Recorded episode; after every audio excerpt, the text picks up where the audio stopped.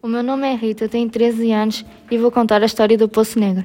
Era uma vez um moço cristão que se apaixonou por uma jovem moura, de nome Artemagia, que também correspondia dos seus amores.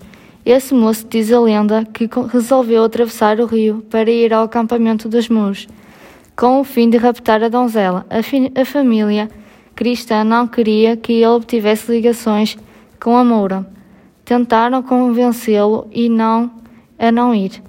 Mas ele não obedeceu e resolveu atravessar o rio a nado. Mas com tanta infelicidade acabou por morrer afogado. A Moura chorou de sorte e vestiu-se de luto.